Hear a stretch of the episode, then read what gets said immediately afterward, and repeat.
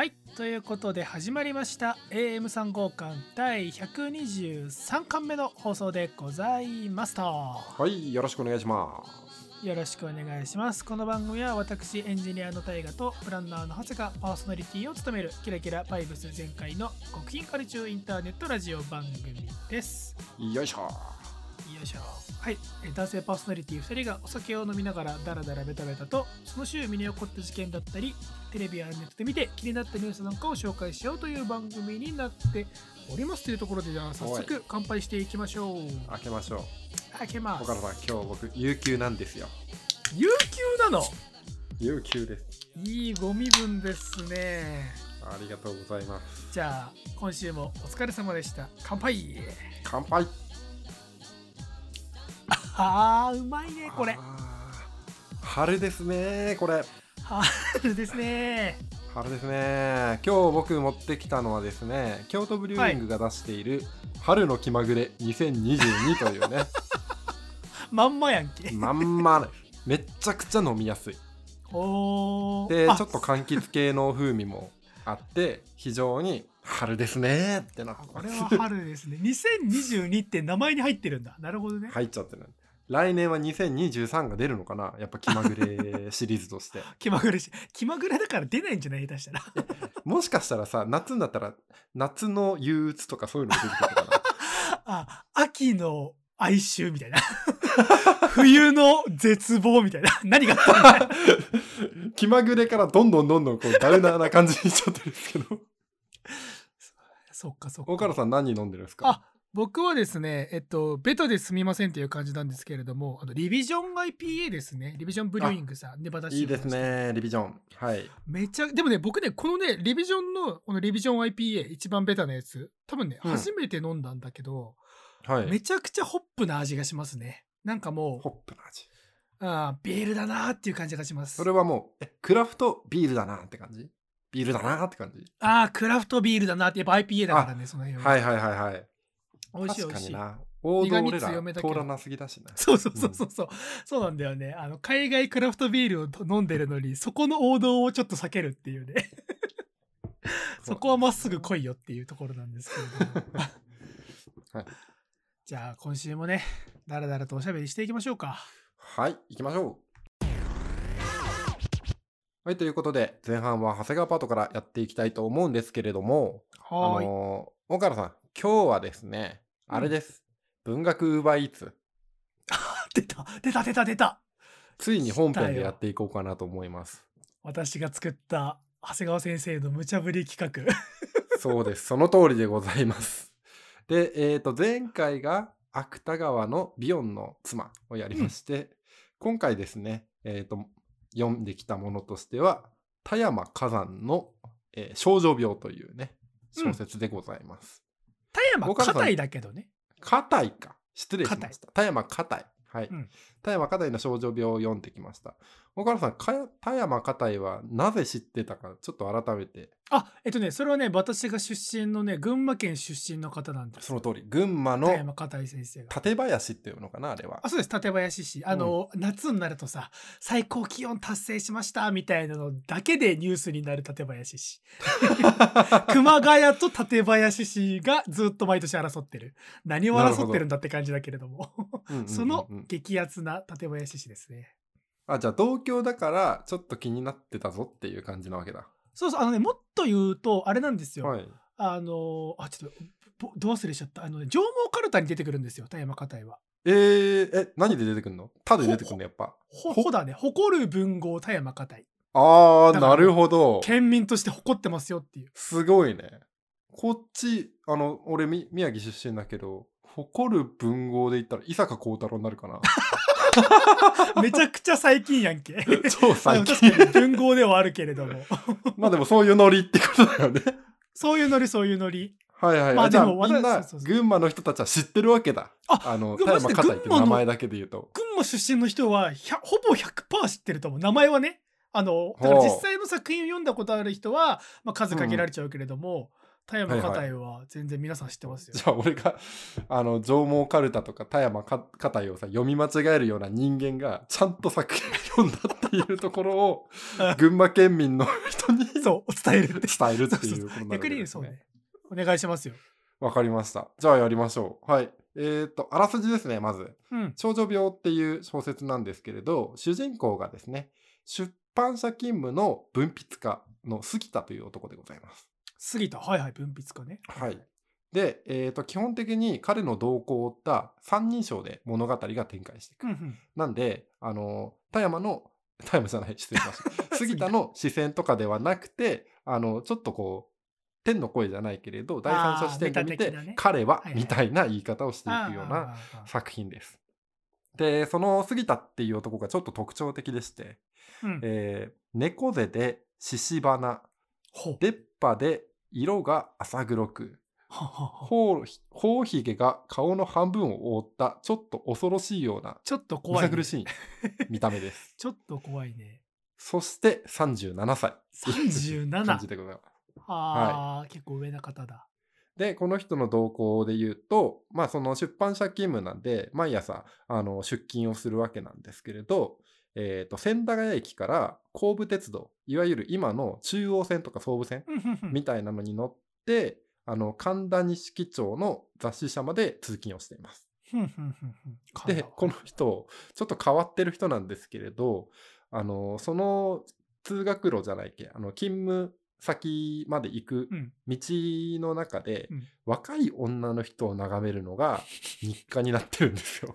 いやいいね。いいいい設定だね。いいでしょ？やばいいやば設定だね。恐ろしい見た目の回このことはすれ違うなみたいなことをあの頭でもんもん考えてたりとか、あとは、えーっと、すれ違った時に、あの、この子は俺のことを覚えてるに違いないとか言うわけよ。すごいね、なんでかっていうと、その子が落としたピンを俺は一回拾ったからっていう。わあすごいなんかさえ待って俺全然この後の展開わかんないけどさなんか現代っぽいね、うん。なんかそういうさ物語ありそうじゃない、はいはい。なんか今時っぽさをちょっと感じるんだけど。あるともう全然なんかあの深夜ドラマとかになってもおかしくないような 冒頭ですよね。ちょっ。とやばいやつ主人公に置いちゃいますよみたいなそういう感じだ。そうなんですよ。まあその杉田っていう男なんですけれど、うんそんなことをあの日夜やってはいるんですけれど妻と子供がいます。あ既婚者なんだその通り既婚者なんですよ。そうかまあ37なんだけれどどうしてもどうしても若い女に憧れる癖があると。うわーちょっと怖えけどななんかもうなんかでも、まあなんか。男性誰しもちょっとそういうとこあんのかなみたいなとこもあるしね、まあそうそうそうそうそうそう。なんだったらこうちょっとさあの本のむき出しの人はツイッターに書いちゃったりとかするようなさ、はいはいはいはい。そういう気質の人ですよと。わあよかったでしかもです結構ねの時代はツイッターなくてよかったね。大男でむさ苦しかったりするもんだからあー怖い怖いさ怖いわけよそれがまた。で、あのー小説を書いてるんだけれどそこにもその少女のことみたいなのをすごく綺麗な描写で書いたりするわけですよ。ああなるほどね文筆家っても本当に作家さんなんだじゃあ、もうそうそうそうそう。はいでもはいその性質みたいなところにその同業者も気づいてるから周りに割とこう冷やかされたりとかしてなかなか評価がされないっていうところがあると。でその一方でちゃんとしたこうルーティンワークとしてあの雑誌の構成とかもやるんだって。でこの人はめちゃくちゃこう仕事がつまらなくて日々に退屈しちゃってるっていう状態でございます。で、同僚にこの状態みたいなのを話した時に「お前病気なんじゃね?」って言われるっていう ああいい同僚を持ったねそうだと思うよ俺ももうね俺もそういう平たく言うと肉体と精神がもう全然一致してないと。あの理性的なところで言うとこう精神保ちながら仕事をして退屈だなってこう暇持て余してるんだけれど自然とこうね本能的に肉体は目がこう若い女の子の方に行っちゃうみたいな。はいはい。そういうことを指されていてお前ちょっと休んだ方がいいよとか言われちゃってるわけですよ。でも これは病気じゃなくて性質なんだ。そんなことはない。っていうことをその杉田って男は言うわけですね。まあ本人は認めたくないわな。うん、ただその若い女の子を、まあ、生き返りあの目にする機会みたいなのはどうしてもこう増えていくしなんで俺はこの子となんかこう素敵な関係になれないんだよみたいな そういうこととかも思っちゃうみたいなもう犯罪者予備軍みたいな思考になっちゃってるわけですよ。そうだよんね、完全に予備軍だわ。そうそうそう。で、その中で、その自問自答じゃないけれど、話してたところとしては、もう自分は恋をできないと。で、恋をしたいと言っても、美しい鳥を誘う羽を持っていない。もう生きてる価値なんてない。死んだ方がいいとか思っちゃってるわけですよ。え、待って、もう一回確認するけど、既婚者なんだよね。既婚者です。子供もいる。いやー、言っちゃってるね。そう。37で枯れちゃってんのよ。だからその精神の高揚感とかと、まあ、別にこうねあの自覚してるところもあってすごくこう煮え切らない思いをずっと抱えてるっていう男なんですけれど、うんうんさてそんな杉田が実はもう一度会いたいって思ってる女性がいます。でこの人に関しては表現としては美人令嬢っていう形になってるんですけれどでもこの人のことをあの杉田は知ってるわけではないので令状かどうかなんて全く知ったことじゃないもう妄想ですこれ。あなるほどね。なるほど、なるほど。でその人にたまたまばったりと電車の中で遭遇するわけですよ満員電車の中で。はいはい、はい。あの子だってなるわけですよね。でもう目釘付けです。で乗り合わせてるのはサラリーマンがいっぱい。で、はいはい。えー、と描写をすで、えー、と書いてあったところとしては乗り合わせた黒い色の服を着たおじさんたちをカラスに例えてるんですよ。でその美少女はその胸に取り巻かれた鳩だと称賛してます。素敵だね。なかなか素敵です。この白と黒のコントラストみたいなところがちゃんとあって、でそれを見た時にいやでもこんな子でもいつか結婚して細工になる時が来るんだと。そんなこと許せんと思って脳内でフィーバーしてるわけですよこの人、はいはいはい。うん、で松代までそいつのこと呪ってやるぞみたいなそういう気持ちでもうさ高ぶりに高ぶっていってるわけですよねでその時にあの市ヶ谷の方にあの電車が出てるんですけれどその電車のスピードが徐々に上がっていきましたと。でうん当時のなんか電車の様子とか僕あんまりよくわかんないんですけれどどうやら、あの今みたいにこう扉がついてないドアがついてなくてみんななんかこうしがみついてるというか掴んでこうどうにかしてる感じになってますと。で、えーっと少女に見とれすぎてた杉田はですね人に押されてその電車から落ちちゃうんですよ。え、おーおそこで逆の対向車線の線路に出ちゃってそこからあの非常軌的音が鳴るシーンで小説は終わるんですけれど、まあ、運悪く反対側からやってきた電車にひかれて亡くなってしまうというところがオチになります。あ、なんか今、ちょっとあのけ検索してみたんだけれども、どうどういうこと、と思ったけれども、そういう鉄道、後部鉄道っていうやつなんだ。そうそうそうはそあはあはあはあはあ。あ、確かに、あ、だから昔の、なんか、ヨヨーロッパとかその西欧の方の感じの雰囲気だ。う。そうです、ね。外にちょっと踊り場じゃないけどあってみたいな。うんうんうんうんでそこにはドアなくってみたいな。はいはいはい。でこっから落とさ落ちちゃうんだ。うん、うわー だから、えー、とこの小説をすっげえ短く伝えるとしたら、えー、とす37歳のおっさんがめちゃくちゃあの美少女が大好きであの電車見とれてたら電車にひかれて死んじゃったっていう そういうことになります。えー、群馬が誇る文豪です。マジで？マジですごい作品やな。めちゃくちゃですこれ。でもこれにもちゃんと理由があってですね田山硬いっていうのがどういう作風なのかっていうところをあ改めて僕は調べました。はいはい。うんまあももともと群馬の館林出身だと。で1890年にあの柳田国夫を知りますと。なるほどと。でその後に、えー翌年に尾崎紅葉という方のところに入門します。でここで文筆活動を始めると。でその後に、まあ、日露戦争を挟みつつなんですけれどモーパッサンだったりだとかあるいは、えー、と森鴎外っていうところに影響を受けていきますと。はいはい。で彼が書く文章の特徴としては、えー自然主義文学と呼ばれるものでございます。自然主義文学。はいほうほうこれはねフランスから来たものなんですけれどエミール・ゾラとかが、えーとうんやってるやつなんですよね。で、これに関して言うと、あの、ゾラは客観性とか構成力みたいなところに非常に優れた文学ですとなっていたんですけれど、そこの影響を受けつつも、ちょっとこう、あの自分の赤裸々な感情みたいなところを乗っけて出してるのが田山片井っていう、えー文学家になります。なるほどね。そうなんですあだから、えーっと、さっきのあの少女に見とれてた話とかは全部田山片井の話です。ーあ、でもなんかそれはちょっと思った。なんかそういう感じの作風なんだろうな、みたいな。自分を重ねるじゃないけれども。でも少なからずね、うん誰もが男ちょっとあったりするからさ。そう、それがね、ちょっとね、なんか、認めたくないけど、ちょっとそういうところあるからね、男子ね。そうなんですよね。そこが過剰になりすぎると、理性とこう本能がちぐはぐになって、あの、どうしようもなく身身もだえしちゃうみたいなところに陥っていくよっていう感じなんでしょうね。やっぱそう赤裸々さというか心の思ったことをまっすぐに全部隠したいところも書いちゃうみたいなカルチャーというか主義なのかな、そうなんです、そうなんです。で、なんかこはあう、ちょっと暗くてジメジメした詩小説みたいなところが、あの、田山片井の特徴ではあるんだけれど、はい。本来の自然主義文学ってそういうことじゃないわけよ。うんうん構成力がちゃんとしてるっていう話だったり、ちょっとこう客観的に見ているみたいなところをすごく重視する文学だったんだけど、硬い色強すぎねえかっていうので、周りから批判されます。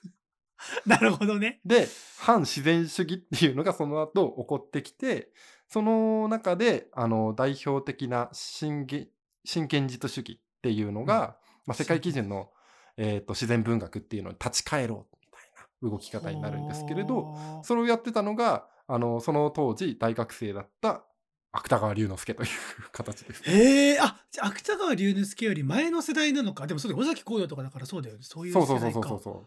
はあそうなんですよ。硬いダサくねと思って、芥川が、あの、花とか羅生門とか書いてたっていう感じですね。あなんかすごいちょっとつながった感がありますねそうなんですよ。まあ、前後したけところはあるけれど、つながりましたといいうところでございます。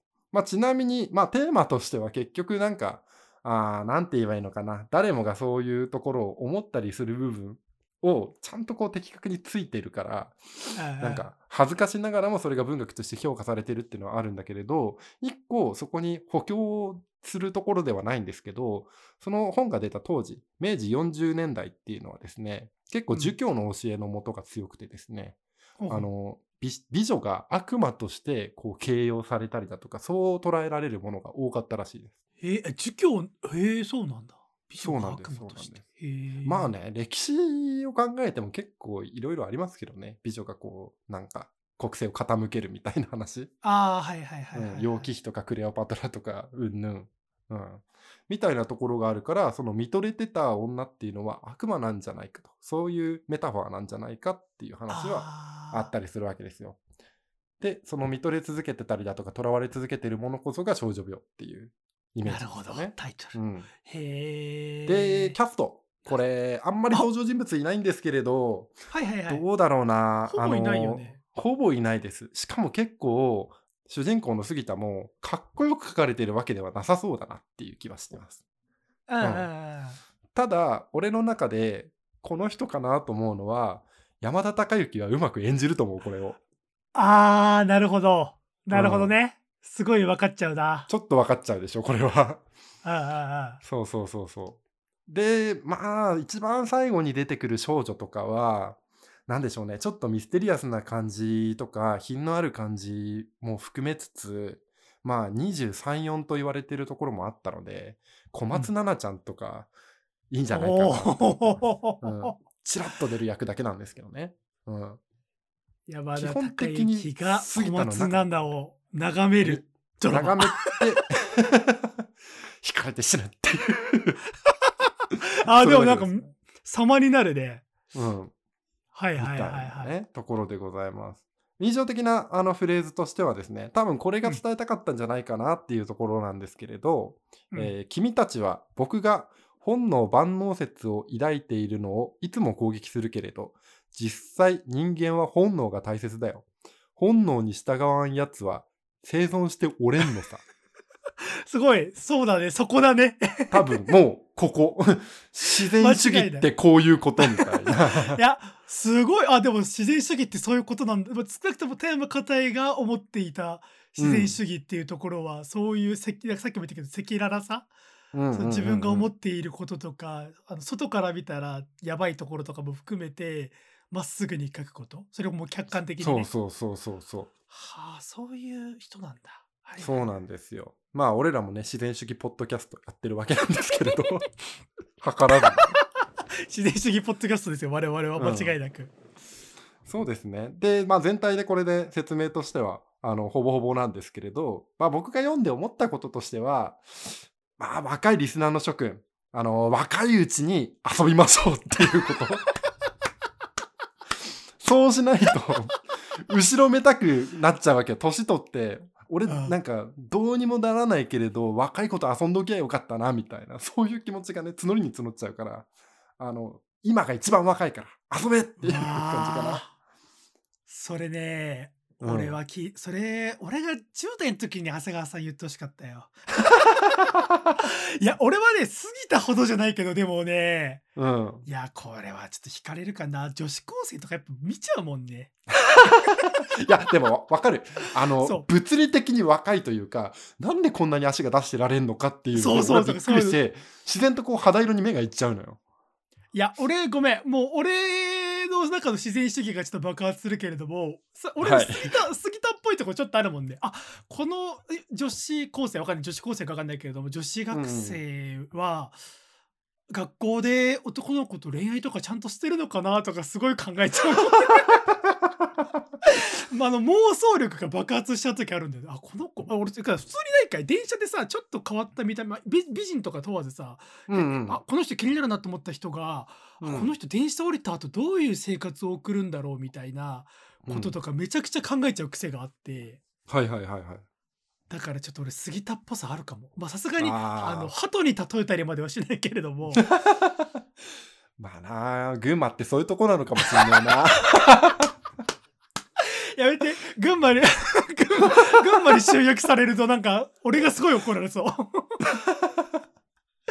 いやーでもなんかめちゃくちょっと俺ね富山方すごい読んでみたくなったね少女病も含めて。少女病はね、あの、正直、何の話してんのかなと思ったけれど、トータル含めたら面白かったです。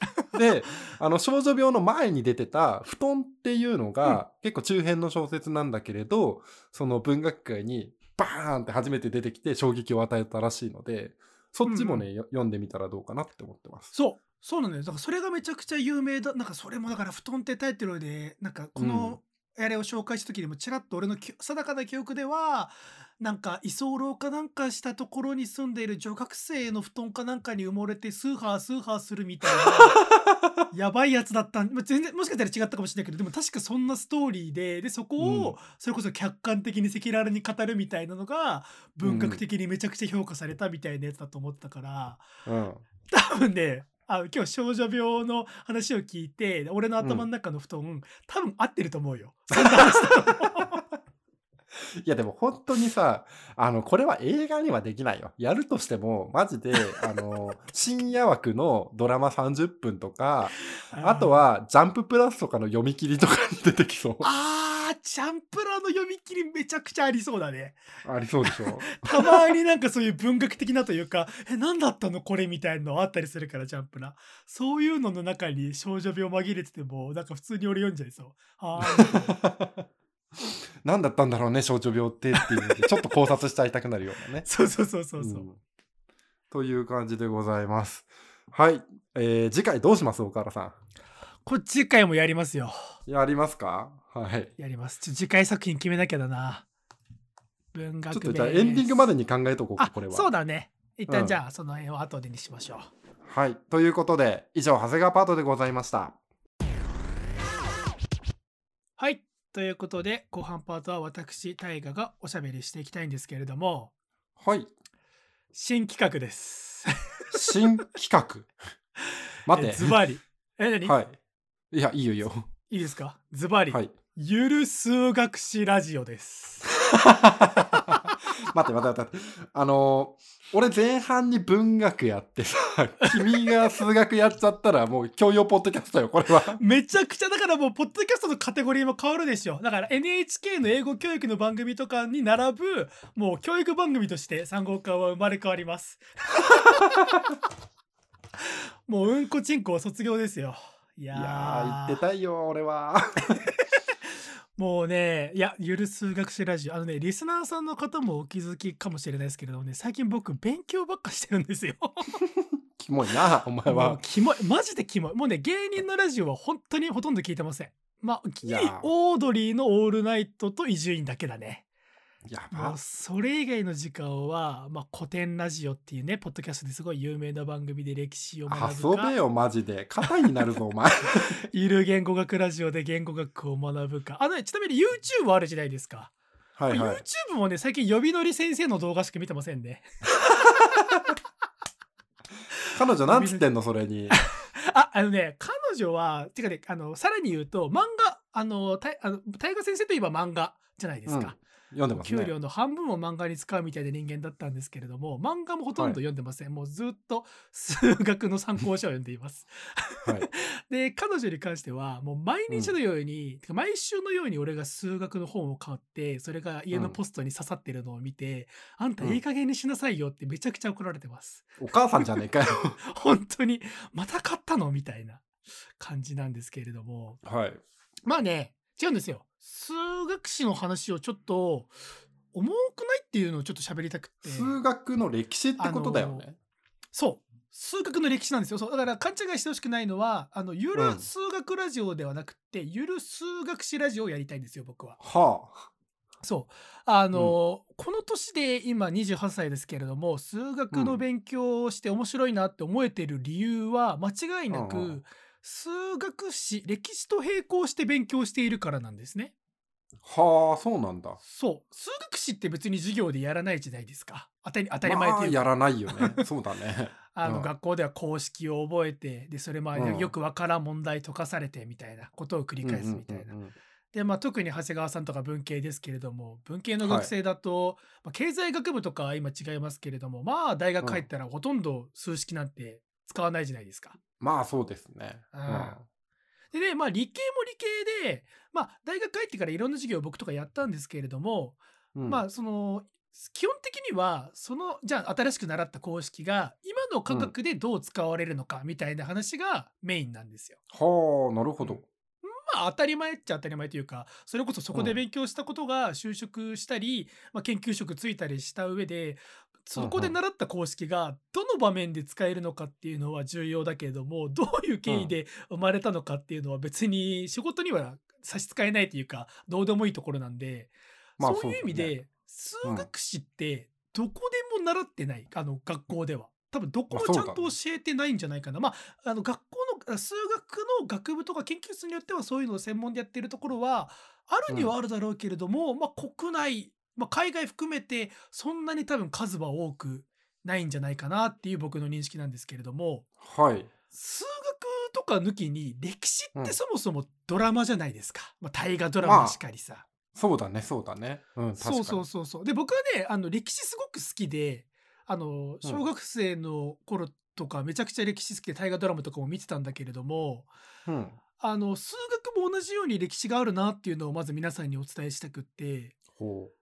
まあ、数学のあのいろんな公式覚えたじゃないですか。覚えるだけ覚えたじゃないですか、学生の頃。に俺、マジで今出てくる数学者がメネラウスとかしかいないよ。めちゃくちゃニッチメネラウスの子にねあったね。あの、コンコンで帰ってくるやつね。そうそうそうそう図形のね。懐かしい。機関のやつね、そうそう。だからメネラウスのある定理とかも含めて数学のうん。まあ定理とか公式っていうのはそれこそ最初から転がっていたわけではなくって、まあ、メネラウスだったらメネラウスがいろいろ勉強してあこれはこういう定理があるんじゃないかっていうのを見つけて初めて発見されるわけですよ。でそうなるとあのどんな公式どんな定理にしろまあ誰か人が仮説を立ててで誰かがそれを証明してでそれを論文っていう形式にしてでさらにそれを査読とか、まあ、審査みたいのを受けてそれでやっと世の中に公開される、まあ、本とかになる場合もありますけれどもそれでやっとあの世間一般の一般大衆にも知らされるみたいな、まあ、結構ステップがあるわけですよ。なるほど。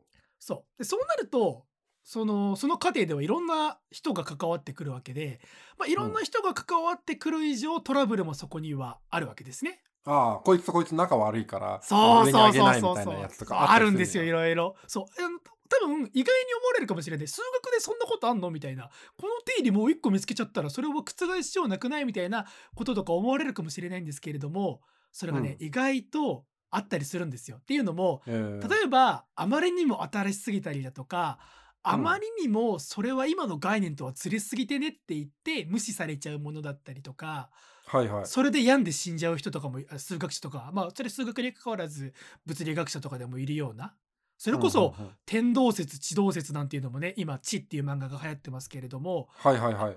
うん、聖書にはそんなことは書かれていないみたいなことを理由 理由一つでどう考えてもねあので取れる 空見ながら取れるデータ的には地動説が間違いないんだけどなみたいなことが分かっていててもあの、うん。地動説があのあ天動説が採用されちゃうみたいなそういう時代だったりもしたわけだから、あのまあ、そういうところも含めてこの企画の中では僕がこれ面白いなと思った、まあ、数学うんうんの、数学史の出来事とか、まあ、数学者のエピソードとかっていうのをうん喋れればなと。でなるべくねあの数学の難しいことは喋りません。だからそこはあ長谷川さんも含めて安心して聞いていただければなっていうふうに思います。なんあ、かありがたい。難しい定理とかのせ説明とかは、まあ、あんましないんですけれども、まあ、ただ一個断っておきたいのは、まあ、そもそもこの喋ろうとしている僕自身はあの数学科の卒業ではありませんと、まあ、今趣味で数学勉強しているだけであって、まあ、僕は工学部うんうんのその情報知能システム総合学科っていう名前だけ聞くとめちゃくちゃエフランシュのするような学科卒業なんだけども。うん。まあそもそもその大学出たのももう10年ぐらい前になるわけで。うん。まあその辺だから細かいところはご容赦いただきたいなっていう。でまあそれこそ数学のこと、まあ、数学の歴史と言いつつまあその人がどういう数学で発見をしたのかみたいなところとかはさすがに喋んないと醍醐味がちょっと薄れちゃうので一応うん喋るは喋るんですけれども、まあ、さっきも言ったように長谷川さんとかリスナーの方がちんぷんかんぷんそもそも数学って数式でね紙とペンで文字で見るものを言葉でポッドキャストで聞かされたところでより一層わからないわってならないようになるべくね例え話をたくさんしていきたいと思います。これはこれに例えると。こんな感じですみたいな。で、そう。で一個断っておきたいのが、まあ、何かを何かに別のものに例える以上まあエッセンスとかは結構ずれちゃったりもするだろうからであとうんうん。もっと言うと僕がそもそもちゃんと理解しきれていないものとかも含めてせあの話したいからあの、大体その人がどんなことをやったのかっていうインパクトだけそれこそ例え話のイメージで聞いてくれれば、で例えばわかんない。リスナーさんに数学科だったり数学めちゃくちゃ好きな人がいて大河原その例えば全然おかしいぞみたいなことがあったりしたらまあ僕に DM とかで指摘してもらえれば 反省してここで訂正しますんでまあそういう意味で、まあ、数学史と言いつつ、まあ、あの多めに見てほしいな多めに聞いてほしいなっていうところ、うんうんうん。まあ、前段階としてっていうところで早速第1回ゆる数学史ラジオやっていきたいと思うんですけれども、今回のテーマは、今回はとある数学者一人その人の生涯について語りたいと思います。あわかりやすい。一人主人公がいるとね、そこを追っていけるっていうのはとてもありがたいわ。そのズバリその人の名前は、えーはいエバリスト・ガロアという方ですね。知らねえ。誰だよ。そう多分ねほとんどの、まあ、特に、まあ、文理文系理系問わず理系の人でも別にあれなんですよ高校数学でも習わないんですよ。はあ、うん、そうなんや。こいつ何の人？エバリスト・ガロア？そうあのねもっと言うと大学入っても工学部だと習わないんですよ数学科の人だけ習うのは。でしかも 数学科でもあのまあそれも学校によって違うだろうけれども基本的には3年生4年生だから専門の専門の中の専門の授業みたいな感じで初めて授業で扱われる人なんですよ。超マニアックなやつやん、こいつ。ただそうめちゃくちゃマニアックなんですけれどもうん。あのねこの人はいろんな逸話とか、まあ、この人がやったこと含めて、エバリスト・ガロアに憧れる理系男子はめちゃくちゃいるんですよ。結構フなァンがいるどうんだ。例えたらいいだろうな。そうそうそうそう。まだ、あの、地下芸人みたいな。地下芸みたいなっていうと、いや、あの、やった業、あの、なんだろう、功績的にはめちゃくちゃトップなんだけれども、あの、その、うんうんみんなの世間的なイメージからすると地下芸人なんだけれども、知る人はめちゃくちゃ推しているみたいな。ああ、なるほど。じゃあ、M1 取る前の野田クリスタルみたいな感 あ、そうそうめちゃくちゃそう。だからさ、めっちゃ、昔からのクリスタル知ってる人はむずっと推してたじゃん。で、やっと今日の目浴びて、もうスーパースターですけれども、それぐらい、あの、好きな人はめちゃくちゃ好きみたいな人なんですけれども。あのーガロアの話はちょっと長くなりそうなんで、ちょっと前後半、あの、今週と来週に向けて 喋りたいと思います。あのね、っていうのも、まさかの。まさかの初回から2回に分けるっていう、もう失敗してないみたいな、その企画倒れてないみたいな感じなんですけれども、あの、今週はとりあえず、あれなんですよ。ガロア、じゃあそのエバリスト・ガロアって人は何をした人なんですかっていうのを長谷川さんに分かりやすく、それこそあ例え話を含めて説明した上で来週じゃあそのガロアって人はどういう人生だったのか。あのねガロアはやったこともすごいしその生涯もすごいんですよ。なんへでえ。そういう意味であのちょっとマニアックな最初の一人目としてはだいぶマニアックなんですけれどもストーリーとしてはなんかそこそこ面白い面白くなるかなっていう、まあ、僕の喋り次第ですけれども まあそこそこいいチョイスかなと思ってるんですけれどもはい。早速ね何をやった人かこの人はね、基本的にやったことっていうのをなんかネットで検索するとまずねガロア理論っていう名前が出てくると思うんですよ。あ、もう自分の名前つけちゃったよ。そうあっていうか違うんだよ。あの、ね、先に言っちゃうと自分でつけたんじゃないんだよ。後世の人がこれやばすぎもうガロアの名前つけようって言ってガロア理論なんですよ。はあ、なるほどね。もっと先に喋っちゃうと他のいろんな数学の分野ってあるんですけれども、基はいはい。本的には、あの総称して、まあ、わかんない。な大数学とか、まあうん。あの確率論とかなんか、まあ、そういう代名詞系のがあるんだけれどもこれね、はい。がそういう理論って基本的にはいろんな研究者がいるわけよ。あのこの人はこの部分、うんうんうん。この学問のこういうところをやりましたみたいなことをやってって一つの学問になっていくんだけれども、ガロア理論はガロアが一人で作りました。は？ガロアがたった一人で作ってでまあそれは作られた当時は完成品ではなかったんだけれども後々の人が、あれ？でももうガロアが作った時点で、まあ、それを成形ちゃんと掃除してあげればもう完成してんじゃんこの料理みたいなはあ、もう原点にして頂点があったわけだ。そうそうそうそうそうまさにそういう人ででまあじゃあその実際にガロアが何をした人なんだっていうところでじゃあガロア理論っていうのを調べてみようと思って、例えば長谷川さんが今、あのね Google とかでガロア理論って調べても全然わかんないと思うんですよ。知らない用語がめちゃくちゃ出てきて何がすごいのかちんぷんかんぷんだと思うんですよ。でもっと言うと僕自身も今今日これから喋りますけれども、完全に理解できたかっていうとあの、ほぼ分かってません。あの映画の予告編を分かったぐらいの理解度です。ガロア理論については あ、そう、だからそれもね、あ分かった上で、ガロア理論のことをこれから喋るけれども、ガロア理論の映画の予告を見てしゃ、見ただけのやつが、これからちょっと喋りますっていうのも、ちょっと前段階に置いてほしいんですけれども、はい。でそのガロア理論っていうのは、どうやって生まれて何がすごいんじゃっていうところなんですけれども、これがね、実はね、結構身近なところなんですよ。あの二次方程式の解の公式って長谷川さん覚えてます？ああ、ぼんやりと覚えてる。確かに。ぼんやりと覚えている。あのね、二次方程式って、まあ、ax 二乗プラス bx プラス c イコール0みたいなね、まあ、x の2乗があるような方程式。ありますでそれのね。x イコールみたいなやつで、まあ、式を言うと、まあ、2a 分のマイナス b プラスマイナスルート b 次乗マイナス 4ac みたいな。みんな、はいはいはい学生の頃に高一の頃に いきなり出てきて、なんだこいつはってなったやつだ。そうそうそうそう。で、とりあえず先生にこれ覚えろって言われて覚えて、で、テストにこれに数字を入れて、とりあえず答え出すみたいなありましたありました。ことをやってたと思うんですけれども、うん。これはね、実はね、発見されたのってむちゃくちゃ昔なんですよ。あの、紀元前なんですね。やば。紀元前の、まあ諸説あるんだけれども、紀元前1600年ぐらいのバビロニア王国に残された、まあ、書物というか文献にこの公式がすでに書かれていたやべえですって。頭いいな。やばいな。歴史長みたいな。うんでただまあそれが二次方程式の解の公式とかってまあ僕らも学生の時にまあなんとなく覚えて数式やったけれどもうんうん。その時に俺は学生の時は思ってたんだけどもえ三次方程式の解の公式とかってねえのかなってぼんやり思ってたんですよ。ほうほうほうほう。うん、2時があるんだったら3時とか4時とかってねえのかなって思ってたんですけれどもうん。実はですね3次方程式解の公式あります。あんの？あるんで教えてくんないの？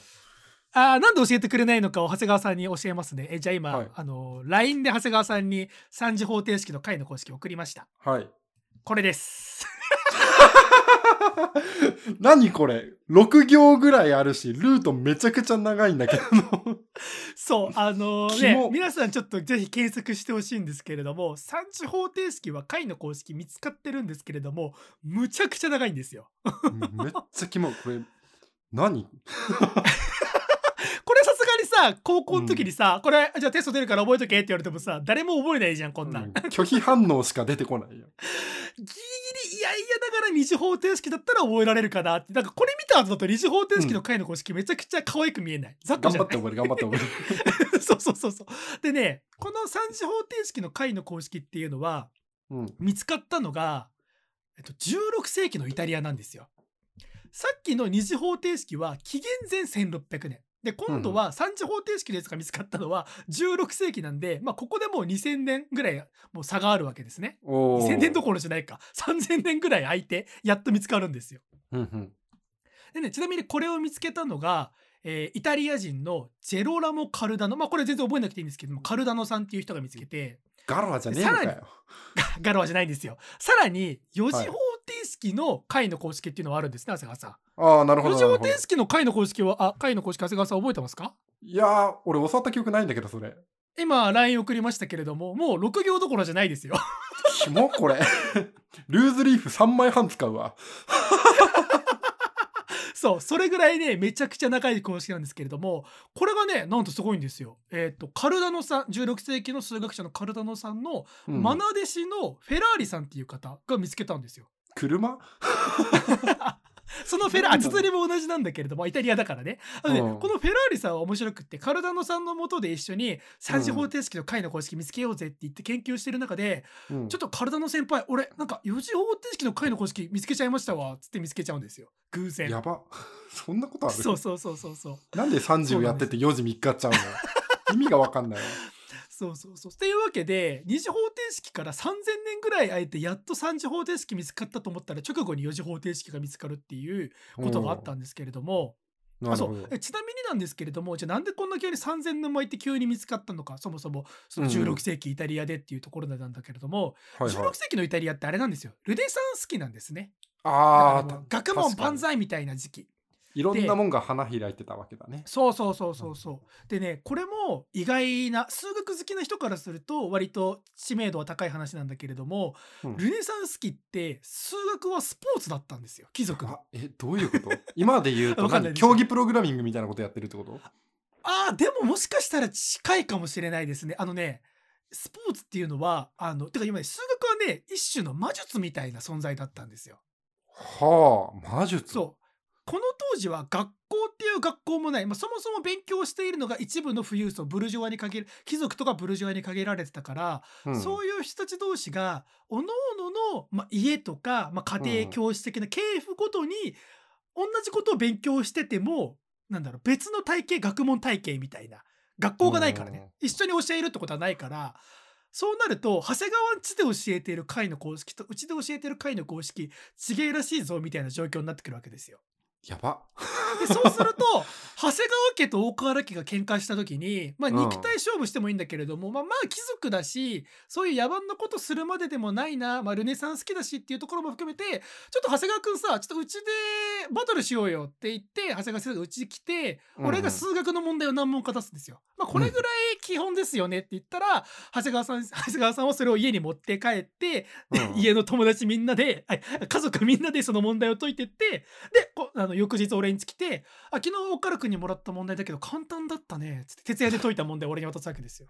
うんやるじゃねえかっつって。で今度長谷川さんが俺に「そういえば岡田君この問題解ける?」って言って「これ簡単すぎるかな岡田君には」って言って俺に渡してで俺がまた徹夜で勉強してでやり返すみたいなそういう感じのスポーツ競技みたいな。なるほどね義務教育の偉大さを思い知ったよおそう まさにそうわ我々がね教育を受けられるようになったのは本当に後々のあのね革命のおかげなんですけれどもうん。そういう時代にあのまあ、カルダノとフェラーリを焼けてたんだけれどもうんうん。実はカルダノっていう数学者はめちゃくちゃ偉い人というか心の広い人でいやうん。こうやって隠れておのおのでやってても仕方なくねって言うんで数学の本を書いたんですよ。おーいいやついいやつ。そうでそこにこの3次方程式と4次方程式の解の公式が載っていたんで、まあ、今現在では3次方程式4次方程式の解の公式見つけたのはカルダノとフェラーリだよねって言われてるんだけれどもはまあ通説というかおそらくもっと前から本当だから見つかってたんじゃないかなみたいな長谷川家大原家じゃないけれどもでもそれこそはい各々の家の魔術というか特殊技能としてあったから、世の中には公開されていなかったんじゃないかなみたいな。なるほどな。ラーメン屋の秘伝のタレみたいなもんなんだ。そうそう そうそうそうまさしく秘伝のタレ。だからカルダノはうちの家系ラーメンのソースはこれで作ってますっていうのを初めてオープンにして、で何千年後かに「あ家系って言ったらカルダノ屋だよね」みたいな。はいはいはいはいはい、はい、他にもいろんな家系あったのにみたいなことになってるわけです今現在。ほそうそうそう。そんな感じで16世紀イタリアで3次方程式4次方程式の解の公式が見つかったってなったんですけれども、う、うん、そうなるとさ、まあ、次は5次方程式の解の公式が見つけたくなるわけですよ。まあ、他の家と戦いたいからね。まあそうだね次は奴らよりさらに上にっていうね。うんうんでね、もっと言っちゃうとそれだけじゃなくっててかもっと言うあもっと言うとじゃないか。でね一生懸命みんなが 5次のあの5次方程式の解の公式見つけようとするんだけれども、うん。ね、全く見つからないのよ。3時4時がポンポンって言ったから5時すぐ来るだろうと思ったら5時全然来なくってうん。えそもそも解の公式ないんじゃねみたいな説がだんだん有力になってくるわけ。はいはいはいはい。そう。ただそうするとあのね場所変わって今度ドイツなんだけれども、あうんの19世紀最強の数学者であるガウスって男が出てくるんですよ。あちょっと名前知ってるな。ヒガウス。そうそうそう。この人はもう本当に天文学物理学数学であらゆる偉業を成し遂げた人でちなみにウィキペディアを開くと、あのガウスがあまりにもすごすぎてガウスって名前がついているモノリストっていうページがあります。何？ガウスっていう名前がついてるもガウスすごいんですよ。あのガウス積分、ガウス定理、ガウス素数、ガウスの法則、ガウスレンズ、もういろんなこと、いろんな理論とかいろんな定理とか、いろんなものを見つけすぎちゃったせいで、ガウスの名前がついているものが多すぎるっていうんで、ウィキペディアに別でまとまってます。のバグってんな こいつバグってる。マジで神みたいな人。超はあ、超偉人なんだけれども、でもね、この人もちなみに解の公式見つけられません。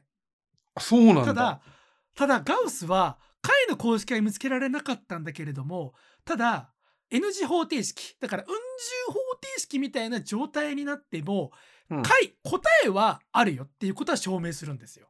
へえそう俺は解の公式は見つけられないけれども6時7時8時9時10時うん十時って言っても答えがなくなるみたいなことはないと。答えが全く手に入らない世界みたいなことはないよって言ってガウスは死んじゃいます。なんだその遺言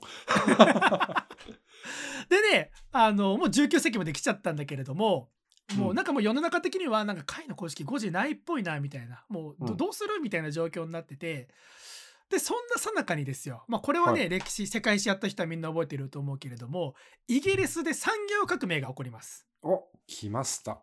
蒸気機関が。産業お素晴らしいね。蒸気機関が発明されて、まあ、他にもいろんな新しい技術が発展していく中で今度はは熱力学っていう分野がめちゃくちゃ燃え上がるんですよ。まあ、分かると分かりますよ。蒸気だからそれまで熱って別にどういうものかっていうのをどれだけ効率よく熱を起こすかどれだけ熱を効率よく保存するかみたいなことは特に興味なかったんだけれどもみんな。でも今度ね、うん蒸あ蒸気機関が出たら必要になってくるわけじゃないですか産業発展のためには。うんうん。そう。でさらにもう一個でかいのがフランス革命が起きるんですよ。おーナポレオンですね、いわゆる。ナポレオン。そう。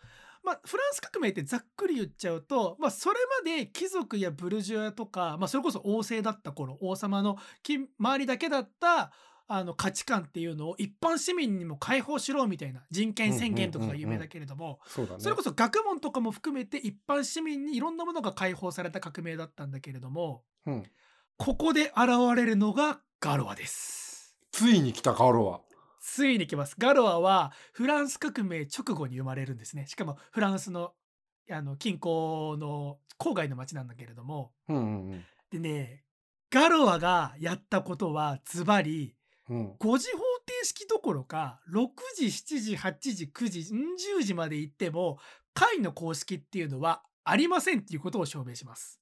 どうやって証明するの？それ待って。みんなさ、頑張ってさ、5時ないな、ないなって言ってるのにさ、ないでーすって言ったわけでしょ、こいつ。そうそうなんだやよ、ま、長谷川さんまさにおっしゃる通りみんな6時7時の先を考えさらに先とかを考えているさなかガロアは、いや5時以降は解の公式は書けませんっていうことを証明したんですよ。はあ。そうまあ、正確に言うと同じようなことをニールス・アーベルっていう数あのこの人はノルウェーかな？ノルウェーの数学者の方も見つけるんだけれども、でもガロアはあのそれをさらに拡張するような形で証明してでねガロアのがどう証明したのかっていうのをちょっとこれは僕が思いついた例え話なんではい。ちょっとあのそれこそエッセンス抜けちゃうんだけれども長谷川さんにうん分かりやすく言うとですね、はい。えっ、とテトリスってゲームあるじゃないですか。ああ、まあありますね。うんまあ、テトリスじゃなくてもいいんだけれども、まあまあまあまあ、ぶっちゃけ何でもいいんです消えるやつ。そうそうそう、まあ、ゲームは実は何でもよくて、まあ、マリマリオでもいいしスマブラでもいいんだけれども、それまで基本的にあの解の公式を見つけるっていう工程はうん、うんどれだけ効率よくゲームをクリアするのかみたいな。要は、うううなんだろう、まあ、テトリスが分かりやすいからテトリスで言うとこのブロックが来たらこのブロックここに置くのが定石だよねみたいなことを考えることがまあイコールで解の公式を導くことだとしたらうん。ガロアがやったことはうん。そうではなくってみんなさコントローラーって注目したことある？ってガロアは言い出すんですよ。なんてメタな考え方を？あでもおっしゃる通りガロアは数学をすごくメタな抽象的な概念で捉えた人だったんですよ。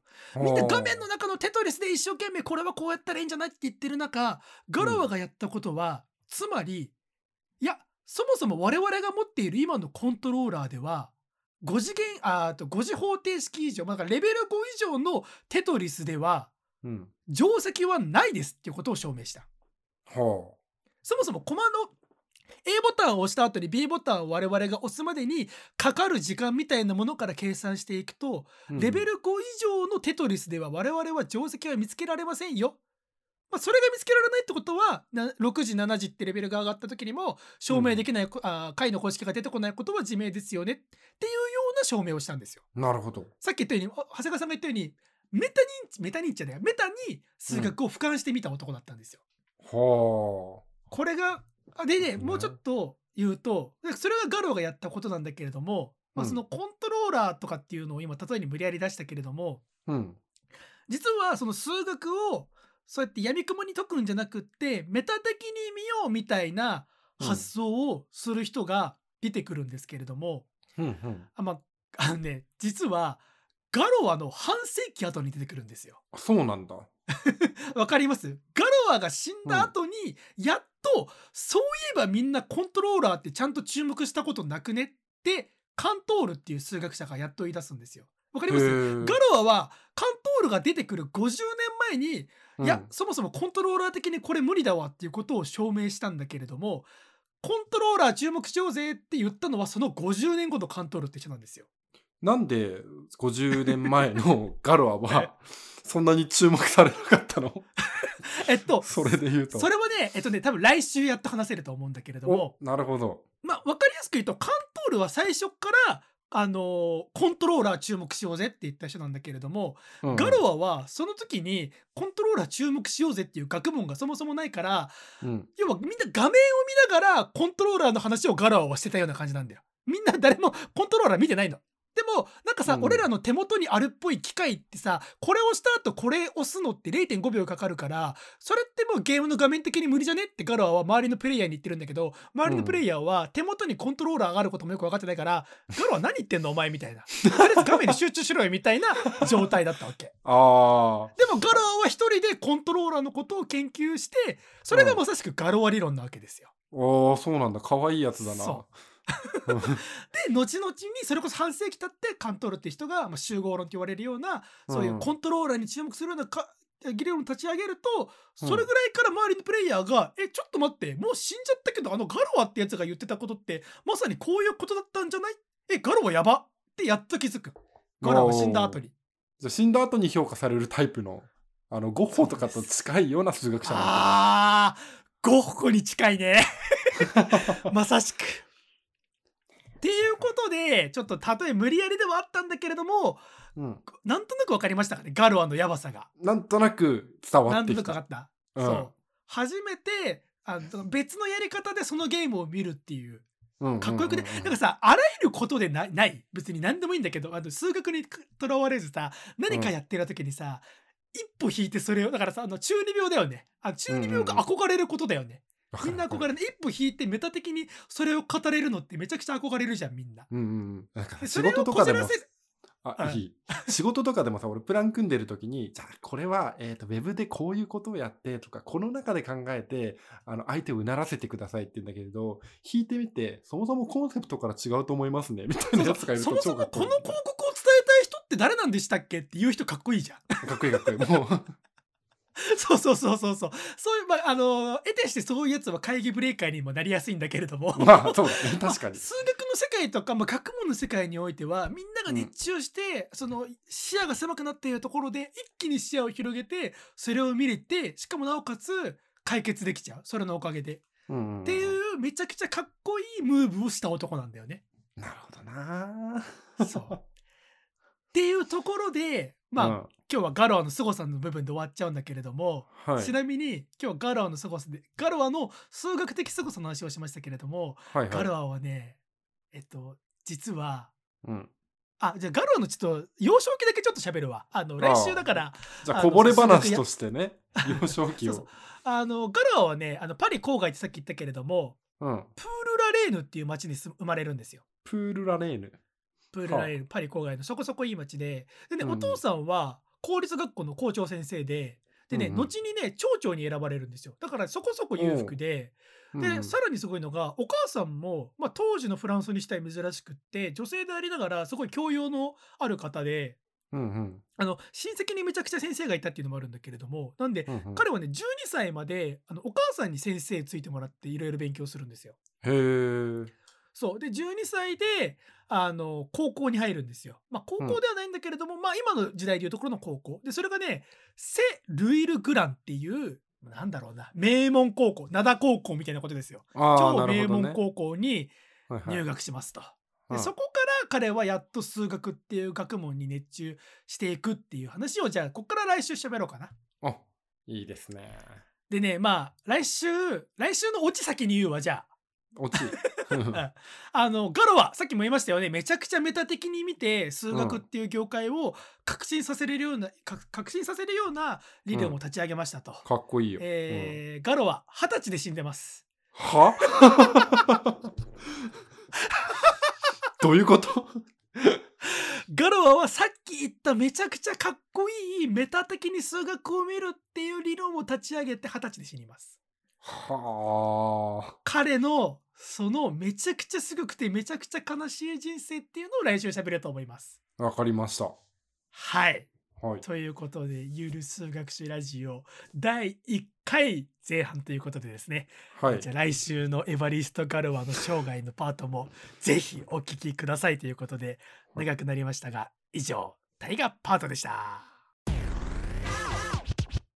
はい、ということで、エンディングパートです。はい。いやー、教養ラジオだね。いやー、学んだ学んだ。本当に。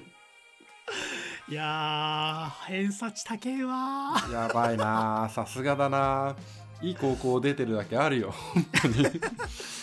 いやでもね数学はね、いい面白いんだよね数学者って頭おかしい人とかたくさんいるからまあそうね、確かにね。うん意外となんか日本人でもいるからねあ 日本人の数学者って誰？俺伊能忠敬しか知らないよ。それこそねあの伏線回収じゃないんだけれども上毛かるたの和に、和さんの大家関光和っていう人が出てくるんですよ。知らないだがまだ出て知らないでしょ。でもね日本で多分あ日本で行ってあとか江戸時代に生きた人なんだけれどもうん。江戸時代の最も優れた数学者の人へえそれこそね江戸時代って数学がさっきさあのルネサンス期のうん。そのイタリアの数学者がその数学を魔術のように扱ったって言ったけれどもうんうん。江戸時代の数学ってもっとあの宗教的なんですよね。あそうなの？江戸時代の数学って教科書とかないのよ。なんかうん。あの悟りを開くとおのずと答えが分かるみたいな世界観なのよ。かっけえ そうそうそうそうそうだからあの武士道と同じようなそれこそ華道とか禅とか、そうそういうのと同じように数学っていう学問があるような。あそうなんや。やば。そうそうだからね名前忘れちゃったけれどもあの江戸時代からあるようなお寺とかに行くと、うん。あの数学の問題が書かれた板とかがあのなんだ文化遺産として残ってたりするんですよ。それはだからその問題をそのお寺では考えて作ってみんなに解かせていたみたいなそういう時代の関公安あ関公安の話もしたいね。すごいこの人も悲しい人生を送る。数学者みんな悲しい人生を送るんだよね。最後までハッピーだってやつ 多分あんまいねえんじゃねえかな。あー逆に知りたいけどね。ハッピーだった数学者。どうなんだろう。ハッピーだと功績残せないのかなやっさっきぱりちらっと言ったさあのカントールって人がそのねコントローラー的なところをメタ的に見て頑張ったみたいな話したじゃん。はいはいはいはい。あの人はあの人でそういうコントローラーに注目しようぜみたいなまあ集合論っていう学問をぶち上げるんだけれども、うん。カントールの時でさえ周りから「お前何言ってんの?」ってめちゃくちゃみんなにバカにされて カントールはめちゃくちゃすごいことを後々我々の今の時代になったらすごいことをやったって分かるんだけれども、うん。カントール自身も「えなんか俺やばいことやっちゃったかな?」って不安になってうん。精神ぶっ壊れちゃって数学投げ出してなんか田舎に帰ってうん。なんか生物学かなんかずっとやってるんだよね。全然う違う学問。にそれはそれで幸せそうだな。なんか。そうでも彼とかのその打ち立てたコントロール注目しようぜに当時の人たちがみんなわーってなってたらまた全然違ったのかなみたいな。彼はもう完全に心病んじゃったから少なくともハッピーな人ではなかったんだよね。なるほどね偉大な数学者を得てしてね評価されないみたいなところとかも含めて病みがち、うんうんうん。そうですね。まあ文筆家も割とね病みがちな人は多いですからね。確かにそうだよね、うん。文学までなおさら病みがちですよね。そうですよ病みがちだし彼らはその病んでる風景とかその心情とかも作品に落とし込めちゃうところがすごかったりね。そういう人がなおさら評価されるみたいなうん。とこもあるしところであれですね、はい。文学ウーバーイーツの次回何にするか会議だね。そうですね。まあね。何にしますか。ダザン田山ときて割となんでしょうね。ちょっとアングラなところというかジメッとしたものが続いてるんですけど。確かに確かにね何がいいかしらね。してないやつがいいけれどもでもタイトルだけこの文豪サーチで見てるとみんなジメッとしてそそううななんんだよな。な俺も読んだ後にこの人ってこういう人ですよっていうのを ちゃんと勉強するからそりゃこうなるよねみたいな。答え合わせにしかならないんだよね。カラッとしたものを願って選ぶしかない感じですね。誰の誰がいいんだろうね。60分以内コース？60分以内コースで60分以内コースで。なんかすごいそういうお店みたいだからやめてほしい10 分コースか。何があるかな、坂口安吾とかどうですか？うわーどうだろう。いいと思うけれど何にします？坂口さん。あの人ああの人闇っぽいな。闇闇っっぽいなって。うんハッピーな人おらんかな。ハッピーな人。ピーな人って誰？種田三等家ってハッピー？種田三等家でもそれこそ田山硬いとかと同じあ違う種田三等家ってあれだよね。俳句の人だよね。俳句の人ですね。樋口一葉とか。は樋口一葉は五千円札。五千円札。でも五千円札に描かれていながら作品を一つも知らない私は。俺も知らない。ちょっと面白いからそれにしよお一葉。じゃあ樋口一葉先生の1895年の「濁り絵」という作品にしましょうか今う回は。濁り絵はどうなんだろいいでしょう。知名度のところで言うと分かんないけれども。2万字あります。あ二万字。まあ全然読めると思います、うん。いやーいいね。マジでこの企画最高だわ。いや本当にね俺あれね我ながらねあの配役考えてもらうのめちゃくちゃいいんだよね。これ配役考えてもらった上で、まあ、分かんないけども、うん。俺が後で見るときにそれをイメージしながら、うん。脳内でその映像として見ていくのがすごい楽しいんだよね ね。まあまあまあまあ。ね。あの岡田君の枠の中で踊らされてるけれど オリジナリティは出していけるように頑張りますよそりゃ。お願いしますよ。はい。今週は他は大丈夫ですか？なんか喋っておきたいこと。こうだったんじゃみたいな。今週あ何もなかったからね。サンチャあー。卒業したんでしょ？そうですね。あの正式に三茶のこの物件を引き払ってというかあの退去しましたので、廃墟うん、しばらく行く用事ないでしょうねこれは。本当に、うん、まあね新しい新居の場所的にもねなかなか三茶行かないわななかなかね。まあいろいろと思いカレーフェ出はあります。スぐらいだろうだから。カレーフェスは下北沢だって。あそっか下北か。そうだね。そっか三茶。三茶に行く用事も本当にない気がするなと思うと。悲しいなうん。社会人になって初めての一人暮らしで引っ越してきた三茶とお別れだよあんなに飲み歩いた三茶とお別れそうですね。6年間お世話になりましたという。そんなとこですかね。はい。この番組ではメールを募集しています。公式サイトの各エピソードの一番下のところに Google フォームを用意しています。そちらから番組に対するご意見ご感想の方ご投稿いただけますしそれがめんどくさいよという方は Twitter で「ハッシュタグ350 350CA」のつぶやいて あなんかここで噛むのは珍しいな。ぜひぜひごつぶやきご投稿ください。はい、えーハッシュ自然主義ポッドキャストで つぶやいてください。我々は赤裸々に思ったことを語ります。はい。自あ自然主義教育番組。教育ポッドキャスト。自然主義ポッドキャストの前はロマン主義ポッドキャストが流行ってますからねでこの後流行るのはあの新現実主義ポッドキャストです。どうなっちゃうのそれ。はい。ということで以上 AM3 号館第123巻の放送でございました。さようなら。また来週